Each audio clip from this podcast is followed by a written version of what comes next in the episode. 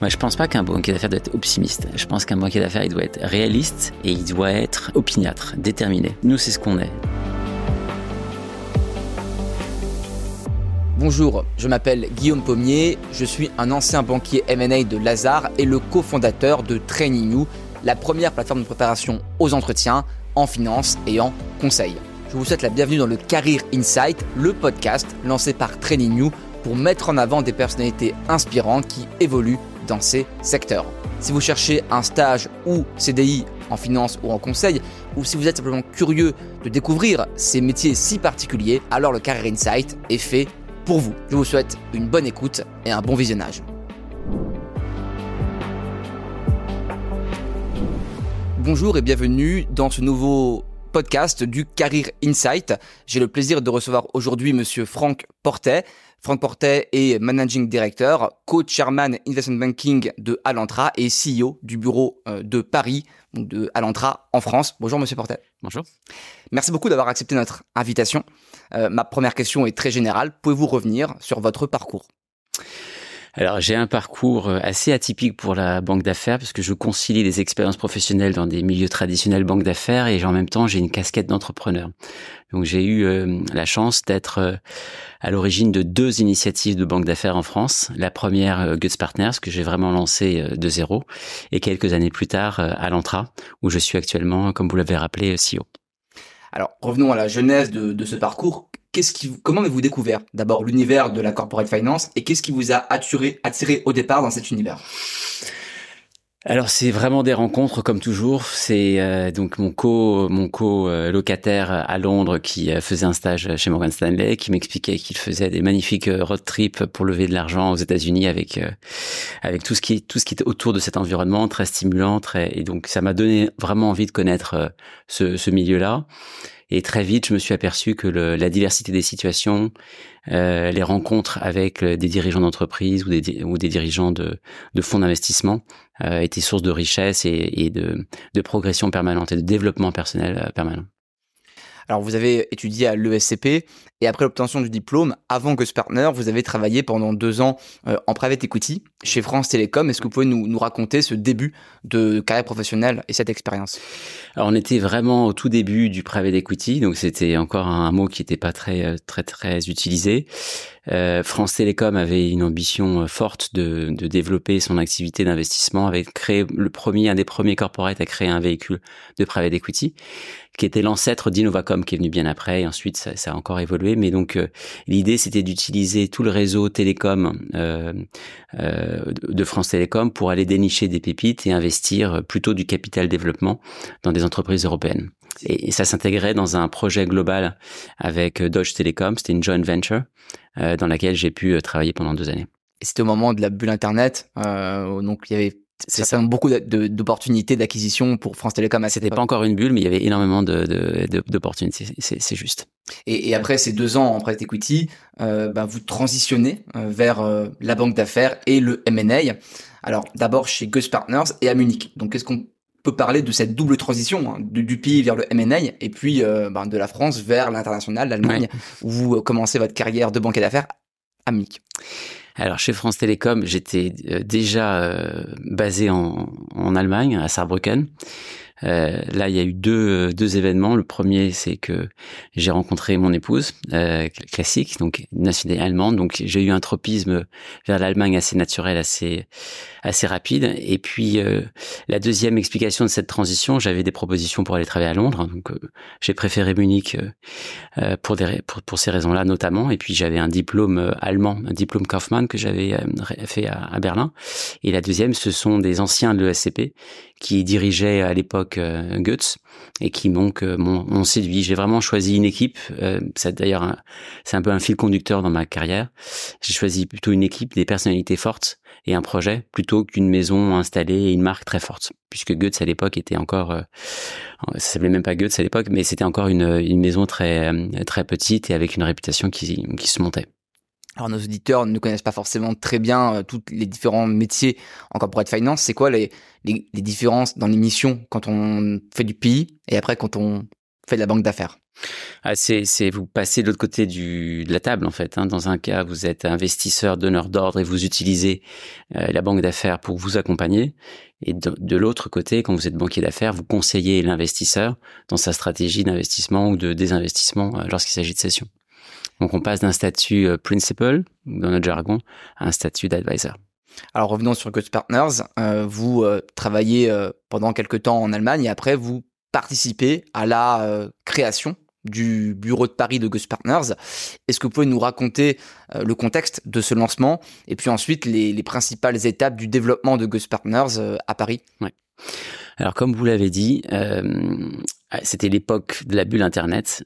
J'avais 29 ans et je me suis aperçu, il y avait beaucoup d'opportunités sur le marché français. De, par mes réseaux, je commençais à avoir des, un deal flow intéressant et je me suis aperçu que pour réussir dans le milieu de la banque d'affaires, en tous les cas pour originer des opérations sur le marché euh, qui est le mien, mid-market, vous devez être proche de votre environnement culturel euh, euh, et social.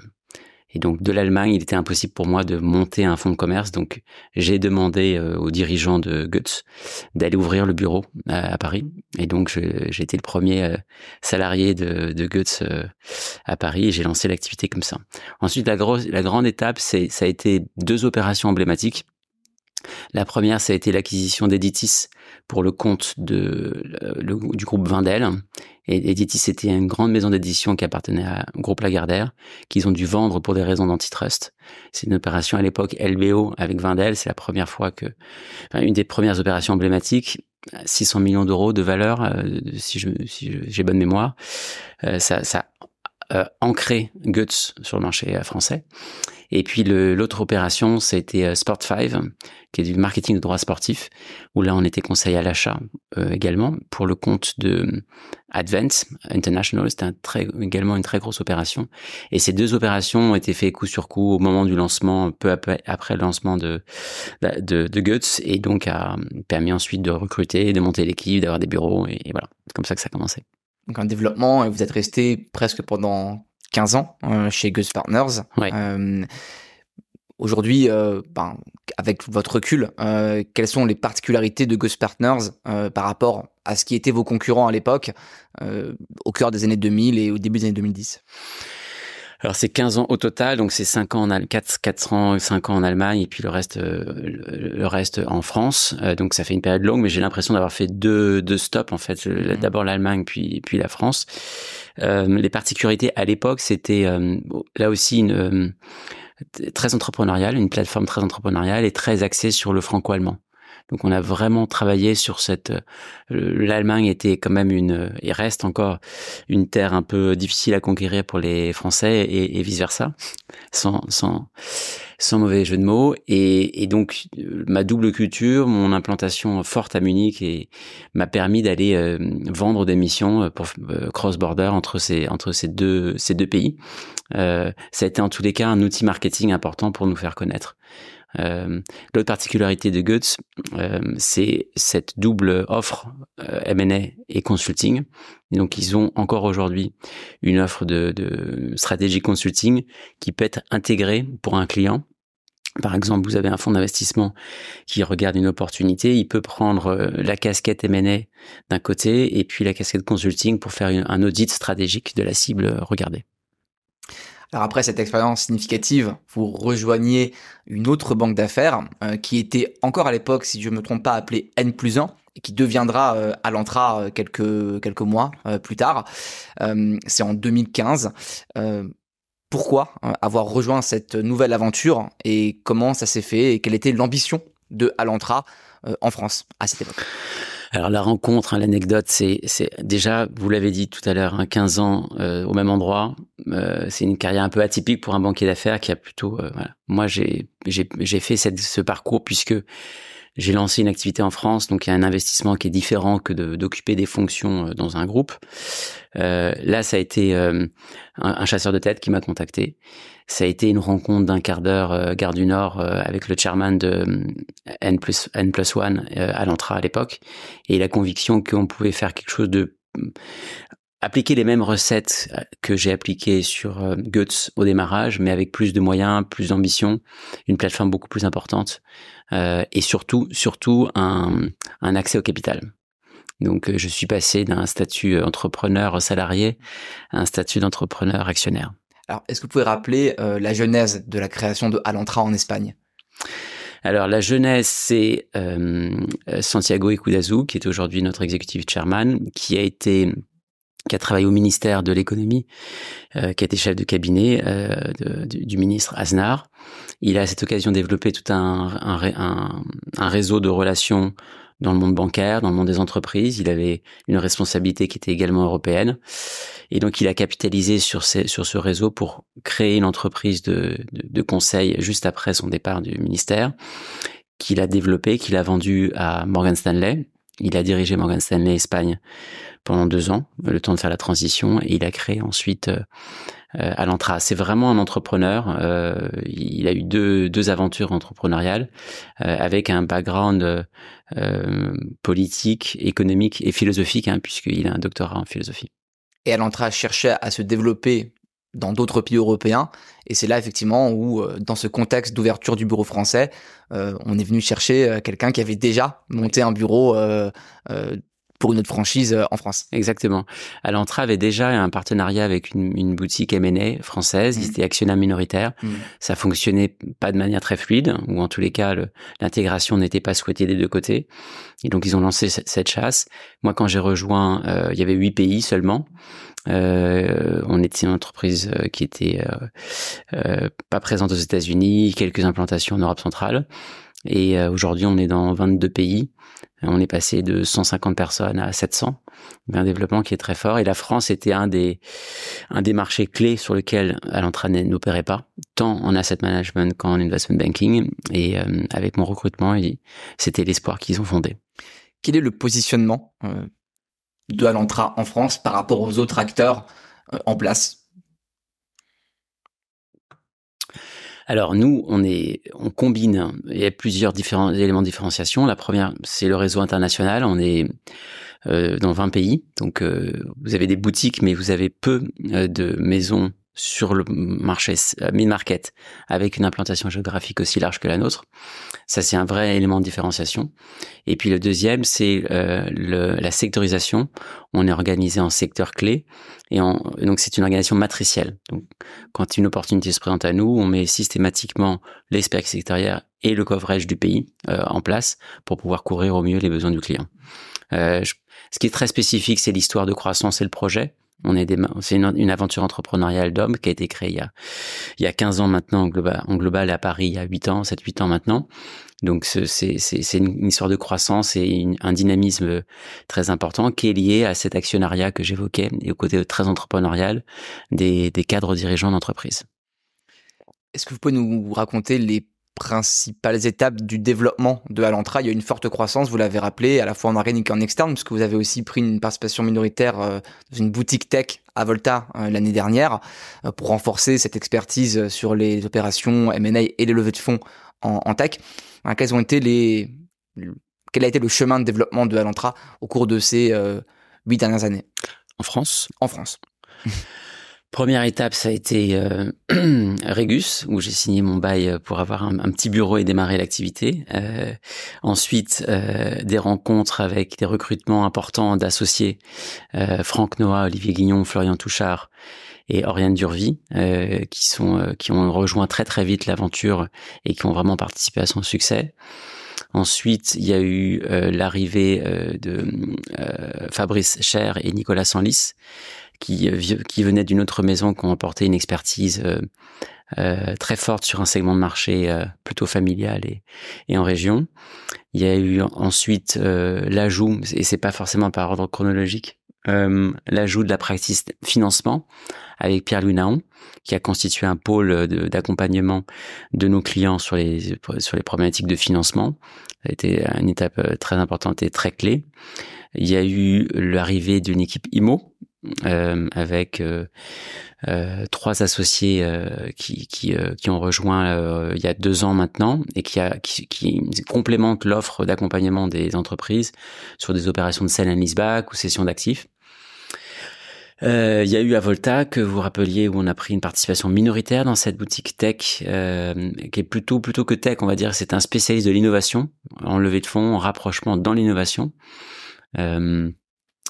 et puis, qu'est-ce qu'il y a eu de, de, notable encore récemment, début d'année? Nous avons lancé un, une initiative sur le green, donc une offre dédiée à la transition énergétique, avec l'arrivée de François de Rugy, ancien ministre de l'Environnement et président de l'Assemblée nationale, euh, pour euh, voilà, essayer d'occuper une position majeure dans la transition énergétique, hein, économie circulaire, énergie renouvelable, euh, euh toutes les thématiques qui sont en lien avec la transition. Vous intervenez sur tous les segments dans, dans ce secteur-là de la transition énergétique, où ça vise plus particulièrement les, les startups ou les... On, le, Avolta nous permet d'aller sur des levées de fonds. Euh, et puis dès qu'une opération est un peu plus euh, substantielle en taille, euh, on travaille en binôme avec, euh, avec Avolta, selon leur spécialité et les nôtres. Alors ça fait maintenant plus de 20 ans que vous euh, exercez en banque d'affaires. À votre avis, avec votre expérience et le recul, euh, qu'est-ce que cherche un client concrètement quand il fait l'appel à une banque d'affaires comme Gus Partners ou, ou à l'Intra il cherche beaucoup, euh, il a raison. il cherche une disponibilité, il cherche une qualité dans l'exécution totale, sans aucune faille, puisque la moindre erreur ou la moindre imprécision peut être avoir des conséquences très importantes sur l'opération. Euh, il cherche également euh, la confiance. Euh, il cherche quelqu'un vers qui se tourner et partager des choses en, en, toute confidentialité et avoir un avis éclairé. il cherche également une ouverture d'esprit. Euh, l'entrepreneur ou le dirigeant d'entreprise est, dans son quotidien et, avoir euh, un œil extérieur euh, pour ouvrir les, les horizons, c'est quelque chose qui est très recherché. Donc c'est aussi pour ça que le côté international et sectoriel que nous avons mis en place est très important pour un dirigeant d'entreprise. Ça, le, ça lui permet vraiment de d'élargir son horizon et son quotidien et, et peut-être de trouver des, des diversifications ou des idées qu'il n'aurait pas eues dans son environnement direct. Euh, et il cherche, il cherche la réussite aussi. Le client, il, va vers, euh, vers les maisons qui réussissent, qui sortent des opérations et qui ont encore euh, la niaque. Il cherche la niaque aussi, je dirais. Alors dans la réussite, je vais séparer en, deux dimensions, l'origination, l'exécution. Dans l'origination, plutôt la réussite pour le banquier d'affaires, euh, aller chercher des mandats, vous avez lancé deux bureaux. Euh, c'est quoi la recette selon vous d'un bon pitch ou d'une bonne démarche commerciale pour obtenir le mandat? Je vais pas donner tous les secrets. non, mais euh, sérieusement, c'est euh, c'est c'est comme toujours, c'est un mix de plein plein de, de, de paramètres et c'est l'ajustement de ces paramètres qui fait qu'un pitch se passe bien. Et et il n'y a pas de recette, c'est un peu comme un plat que vous préparez, vous pouvez l'avoir fait dix fois et puis la onzième fois ça euh, ça marche pas. Et vous savez pas forcément pourquoi. Mmh. C'est comme ça, il faut mmh. accepter que ça passe pas toujours. Euh, ça dépend de la personne avec laquelle, euh, enfin de la contrepartie que vous avez en face ou des circonstances particulières. Mais euh, je pense que le déjà quand vous rentrez pour pitcher, la moitié des choses sont déjà passé. Mmh. Le pitch est presque une validation mmh. ou d'une décision qui a déjà été prise ou quasiment prise. Donc il y a très peu de chances de renverser euh, la table, comme on dit, et d'arriver à, convaincre quelqu'un de vous prendre s'il avait décidé de prendre l'autre. Euh, donc ça, faut vraiment, faut vraiment en avoir conscience. Et donc la grosse partie du pitch se gagne avant. Ça se gagne par euh, la relation que vous avez pu établir avec les, décisionnaires, la connaissance du secteur, votre track record, la réputation que vous avez. On dit souvent qu'une réputation vous précède, c'est vraiment le cas. Donc 50% du travail est déjà fait. Euh, et ensuite, c'est souvent la, stade, la phase du pitch, c'est la, la, relation interpersonnelle que vous nouez avec les décisionnaires. On, a souvent l'impression... Euh euh, on a ce mythe un peu du banquier d'affaires qui va euh, dîner ou déjeuner avec le patron de l'entreprise et puis le deal se fait comme ça. Et finalement, le travail d'origination derrière des équipes compte beaucoup moins que ça. Vous confirmez? Du coup, ça se passe vraiment comme ça? C'est ce réseau-là qui est important? Tisser ce réseau Alors c'était vrai peut-être bien avant, mais aujourd'hui ça c'est extrêmement sophistiqué, c'est devenu beaucoup plus il y a beaucoup plus de contenu euh, qui est nécessaire et ça ça passe plus par des simples déjeuners ou un mmh. carnet d'adresses.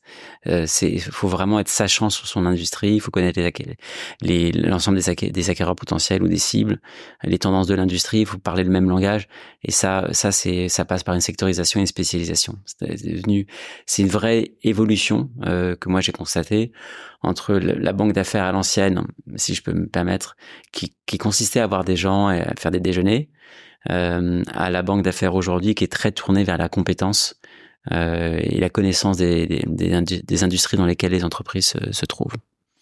Dans l'exécution maintenant, quels sont les principaux facteurs clés de succès quand on est banquier d'affaires? Et là aussi, il y a beaucoup de beaucoup d'éléments. Euh, mais ce qui fait vraiment la, la, la, réussite d'une exécution, ça tient en plusieurs plusieurs choses. Il y a une vraie ténacité et engagement des équipes, et l'équipe doit être très profonde. Vous pouvez et à tous les niveaux il doit y avoir une excellence. Donc le, celui qui a fait l'origination qui gère la relation client tout comme l'analyste ou le stagiaire qui travaille sur l'opération il y a un engagement total et une qualité dans l'exécution qui qui ne doit pas faire défaut à aucun à aucun niveau. Ensuite c'est euh, c'est la pratique, c'est le track record. Si vous avez fait, pour vous découvrir un secteur pour la première fois ou une opération, vous avez peu de peu d'expérience, bah vous, avez plus de chances de faire des erreurs de jugement ou de ne pas aller dans, dans, dans la bonne voie. Ensuite, c'est, euh, je pense, une intelligence de la situation.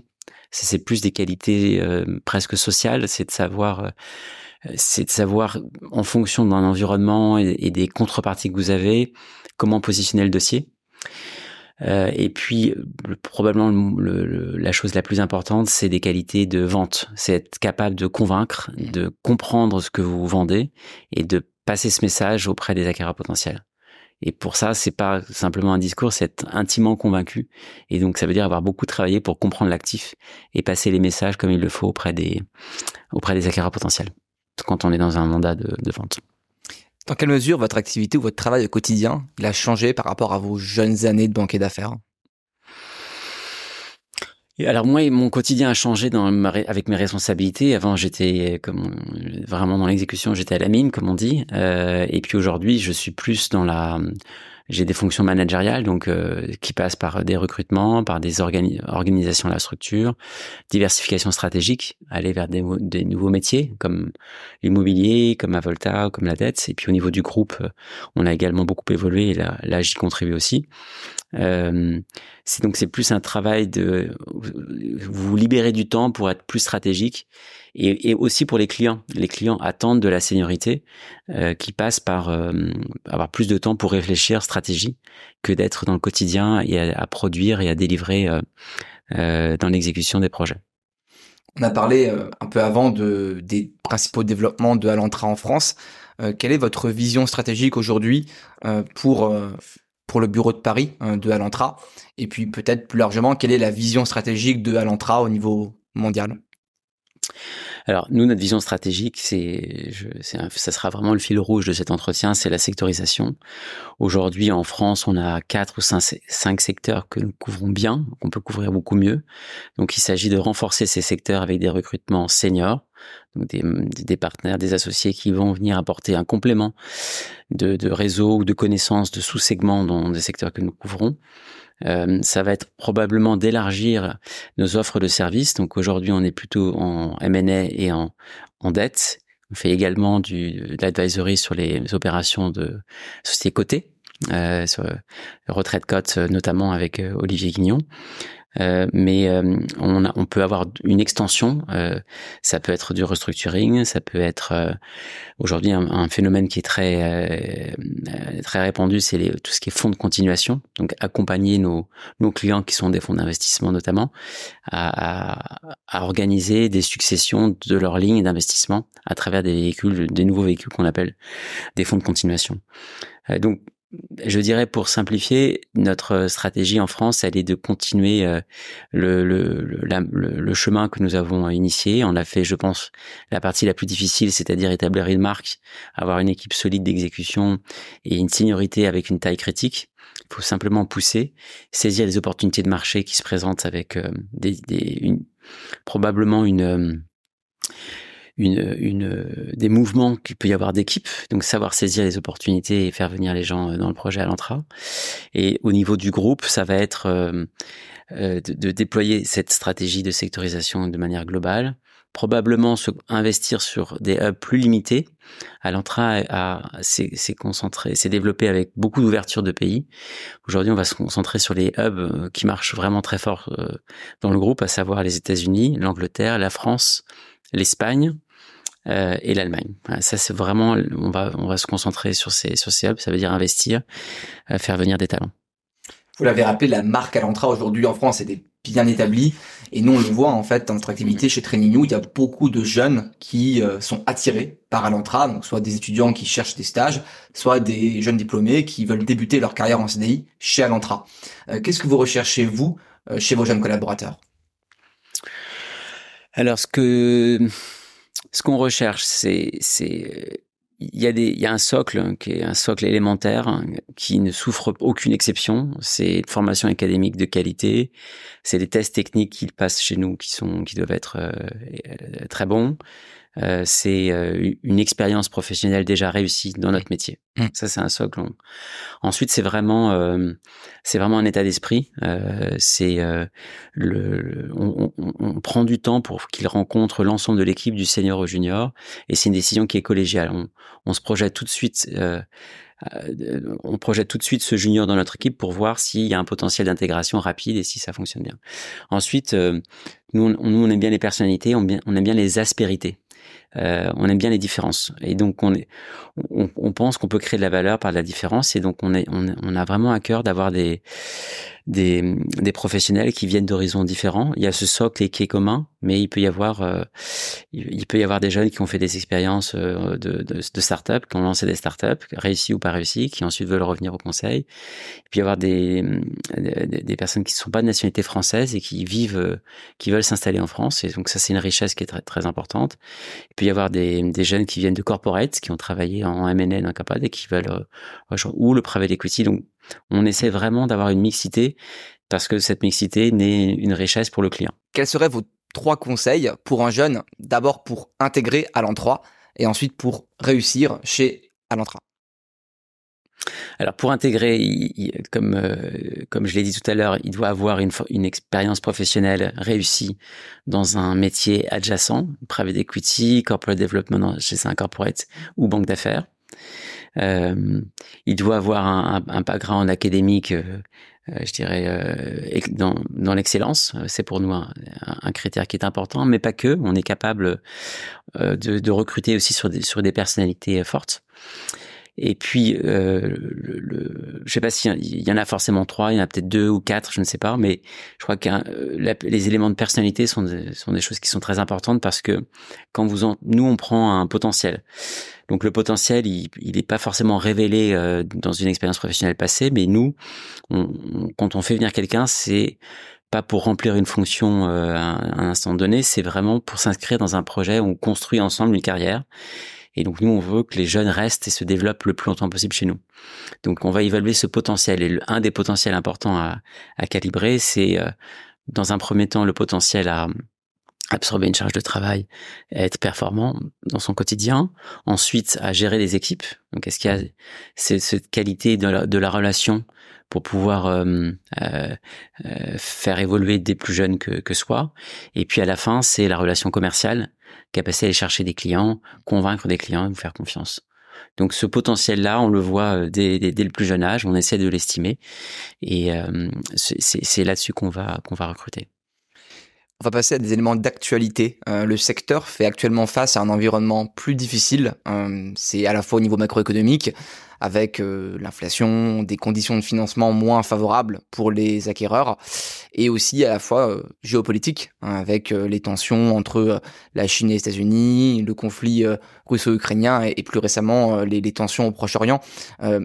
quelle est votre analyse de cette situation et dans quelle mesure l'activité de Alantra est-elle impactée?